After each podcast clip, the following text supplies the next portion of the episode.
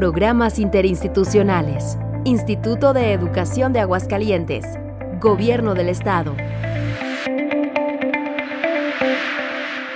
Bienvenidas a todas aquellas personas que nos están escuchando en este podcast de programas interinstitucionales del Instituto de Educación de Aguascalientes. Yo soy Alejandra Quesada Álvarez y tengo el placer de recibir nuevamente a Roberto Roca del campamento del túnel que se encuentra en el Centro Ecoturístico Susca. Roberto, ¿cómo estás? Hola, Ale, muy bien, muchas gracias. Ya habías estado con nosotros en ediciones anteriores, pero en esta ocasión nos interesa hablar de un programa bastante interesante que estás manejando en estas áreas que tú encabezas, que es el huerto escolar. Cuéntanos. Así es, Ale. Fíjate que esta, esta idea surgió porque, bueno, como bien lo mencionaste, eh, en el campamento manejamos este tipo de actividades ecológicas. Les, les queremos enseñar a los chicos desde cómo hacer un eh, no sé, un, huerto eh, de traspatio que le dicen, o un, huerto en casa. Entonces eh, dijimos, bueno, pues a lo mejor vienen, vienen muchos chicos al campamento, por supuesto, pero qué padre sería poder llegar a las escuelas y explicarles ahí mismo que pueden cosechar sus, sus propios alimentos en casa, ¿no? es súper interesante. de que vayan al campamento. Claro, este, esta, precisamente esta actividad se realiza en las instalaciones de la escuela y y ahí eh, nos hemos topado con cosas muy chistosas, ¿no? Les preguntamos a los chicos que de dónde creen que, por ejemplo, pues vienen las lechugas, ¿no? Y pues nos dicen que de la tienda. La, verdad es que... del mercado. Del mercado, así. Y otros ya más modernos te dicen del súper. De, H&B. Ay, no, quitamos eso. ¿eh? De un centro comercial. De un centro... Sí, la, verdad es que es increíble que, que vivimos en esta época de, de, tanta información y en realidad no sabemos de dónde viene casi nada, ¿no? Bueno, los chicos, pues... Entonces la intención eh, precisamente de este programa del huerto escolar es ir a las escuelas y, enseñarles de una manera práctica que ellos pueden cosechar sus propios alimentos y de una forma además muy segura, ¿no? Porque también hay que tomar en cuenta que los alimentos que compramos en el súper, en la tienda y todo, pues también son alimentos que ya vienen procesados, que tienen pesticidas, que, bueno, los han hecho de alguna manera pues ya como en serie, y entonces, eh, pues sí, y, en gran producción, ¿no? Y, modificados genéticamente, que a fin de cuentas, pues eso... Y ustedes les enseñan a hacerlo de manera orgánica.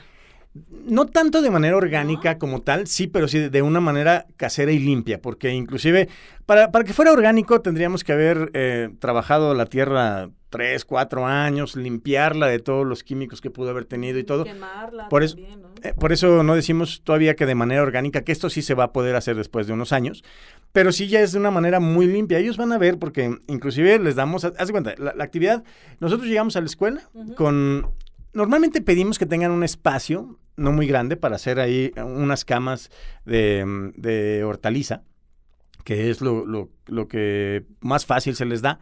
Entonces, eh, normalmente tienen algún jardín o algún espacio por ahí que está pues, no sé, deshabilitado, ¿no? En las esquinas de las escuelas, así. Nada más buscamos que, que, tenga ciertas condiciones, como que le dé luz de sol y que tengan acceso a agua. Entonces, la actividad consta en que vamos con los chicos, limpiamos el terreno, eh, marcamos lo que son las camas, las marcamos de, cierto tamaño para que ellos los puedan cuidar. Y nosotros llevamos todo el material, ¿no? Desde eh, el abono, tierra, abono, fertilizantes, las semillas. pues todo lo que se necesita, ¿no? Les llevamos palas y les llevamos, eh, bueno, palas pequeñas para que ellos estén ahí eh, haciendo la actividad, más em, cubetas y así para que puedan llevar y, y regar. Les damos también un, un rol en el que la maestra ya decide por equipos. O sea, llega, por ejemplo, hacemos el equipo de las lechugas, el equipo de los rábanos, el equipo de las cebollas. Y entonces, eh, bueno, hacemos primero unos juegos, porque eso es muy importante para que los chicos te presten atención. Siempre hacemos como un desfogue, eh, en donde ya pues, los chicos juegan y sacan todo, toda esa energía que traen y luego ya nos ponen atención, pues, ¿no? Entonces hacemos, hacemos los, equipos como cebolla, lechuga. Y así, esos equipos es lo que les damos. Y así se llaman, me imagino, los equipos. el equipo cebolla, el equipo lechuga. Así, así, y les ponemos canciones que tienen que ver con la hortalizas y así, ya sabes, ¿no? Entonces, eh, eh, les damos, por ejemplo, el equipo cebolla siembra cebollas, ¿no? Entonces ya les explicamos, hay, una persona a cargo de estarle diciendo ese equipo cebollas, pues cada cuánto se, siembra la semilla, a, qué altura tiene que estar enterrada, eh, cuándo se tiene que regar y todo. Para esto les damos también a, los maestros un rol en donde él pone, a ver, el equipo cebolla, pues tiene que regar las cebollas cada tercer día y le va a tocar a tal, a tal, a tal. Y entonces ellos van viendo, eso está padrísimo, porque pues van viendo cómo después de haber sembrado la semilla, primero se, se desesperan, ¿verdad? Pero porque pues tardan, no sé, por ejemplo, el rábano tarda siete días, pero la cebolla puede tardar hasta 21 días en, en, brotar. Pero ya una y vez ellos que quieren brotan, que ya lo sembren y Ah, ya no, cuando salgan ya ellos quieren esté, ¿no? cosecharla, ya, ya se la quieren comer. Pero, pero es padrísimo porque pues van viendo y van cuidando ellos, ¿no? Obviamente hay, hay varias plantitas que se pueden morir y eso, pero, pero siempre algunas se logran. Entonces, bueno, pues ya la idea es que después de, de dos, tres o cuatro meses, depende la, la planta que les haya tocado, pues ellos puedan cosechar y decir, pues esto, si esto lo hice en mi escuela, pues lo puedo hacer en mi casa con papá, mamá. ¿Y ustedes hermanos". le dan seguimiento a todo esto? Nosotros ya no le damos el seguimiento, les damos lo necesario para que la maestra le dé el seguimiento a esto. Les damos inclusive a la maestra un manual en donde viene, bueno, pues cómo, cómo, cómo hacer el, el cultivo de cada una de las plantas y también le ayudamos si tiene plagas, ahí, ahí viene también un manual de cómo hacer, eh, de man- es así, de manera orgánica, hacer un, eh, algunos pesticidas que no dañen a, a la planta. Entonces, por ejemplo, si hay, eh, ay, pues que ahora se le hizo una mosquita blanca a, a- a mi jitomate, ¿no? Por decir algo. Entonces hacemos un té con chile de árbol y ajo y con eso se, se lo rocías y entonces los alcaloides de estas, de, de estas cuestiones del chile y del ajo eh, ahuyentan a la plaga, ¿no? Sin tener que echarle pesticidas. Entonces también, también está padre porque lo pueden usar en casa, ¿no? Claro, Sin- claro, claro. Oye, entonces es una alternativa muy, muy buena, la verdad, que los chicos conozcan todo este proceso y que llegue a enseñarle hasta mamá y papá, ¿no? Digo, para aquellas mamás como yo que se nos muere toda la plantita, hasta las de plástico se nos mueren. Podemos aprender cómo el cuidado correcto de una planta. Sí, inclusive al término de la actividad, cuando hacemos el cierre, bueno, pues ya platicamos con los chicos que aprendieron y todo, y les damos a ellos una maceta con, con algunas semillas para que ellos se lo lleven a casa y ahí en casa también pues lo hagan con, con papá, mamá o con sus hermanos, como sea, para que ellos, normalmente les damos cilantro, que ese también es muy fácil de que se les dé, porque también cuando no se les da, pues se frustran, ¿no?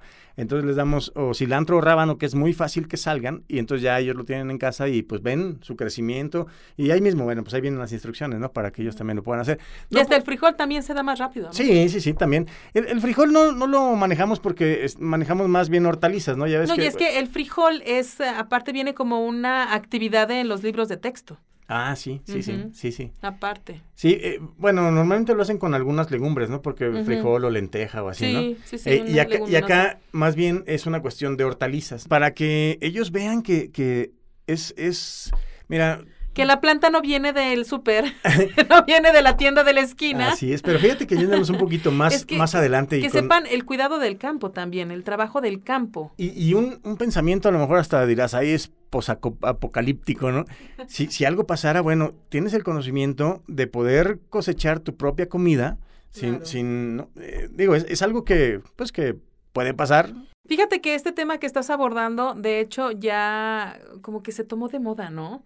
Además ya con toda esta tendencia zombie, no, y aparte el encierro y todo provocó. Yo he sabido de varias familias, varios conocidos míos que ya tienen ya sus, sus, sus pequeños huertitos en el patio de su casa.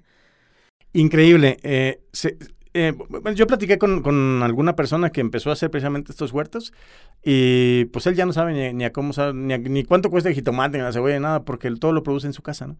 En, y, lo, no, no- y no tiene jardín, tiene una azotea y lo hacen puras cajas de estas como rejas de fruta y, y ahí las tiene y, y así las cuida y así cosecha y no sabe ni cuánto cuesta nada porque ya, ya no compra vegetales, ¿no? No, pues hasta ahorra también una lanita, ¿no? Sí, pues imagínate cuánto. ¿no? No, pues muy bien. Roberto, tus medios de contacto. Claro que sí. eh, en nuestras redes estamos como arroba el huerto escolar en Facebook o en Instagram. Y los teléfonos de contacto es, eh, les voy a dar el de Flor, que ella también se encarga de, este programa, que es el 449-103-1319, o el de su servidor, 449-119-0252. Muy bien, voy a, voy a repetir los medios de contacto en Instagram y Facebook, El Huerto Escolar. El Huerto Escolar. Y los números telefónicos 449-119-0252 con Roberto Roca, que está con nosotros, y también el 449-103-1319 con Flor, que también se hace cargo de estos programas. Roberto, muchas gracias. ¿Algo que desees agregar?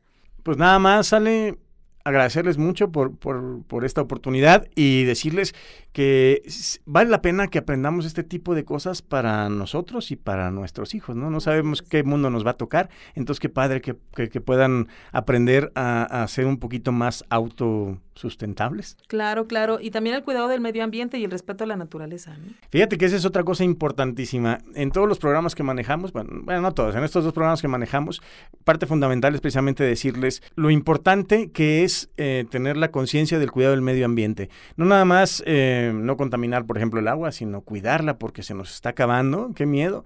Y, mientras nosotros podamos hacer algo por la naturaleza, si podemos eh, sembrar o plantar, pues con esto vamos a estar ayudando a que estas cosas pues se tarden un poquito más, si es que, pues si es que si llega a suceder. Así es. Muy bien, Roberto, muchísimas gracias. Gracias a ti, Ale. Muchísimas gracias a todas las personas que se dieron la oportunidad de escuchar este audio. Nos escuchamos hasta la próxima. Esto ha sido una producción del Instituto de Educación de Aguascalientes, Gobierno del Estado.